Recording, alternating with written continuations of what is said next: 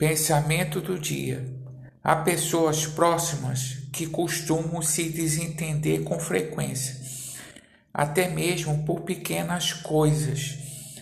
Não ache que isso não trará consequências, pois as situações se avolumarão e trarão um rompimento definitivo.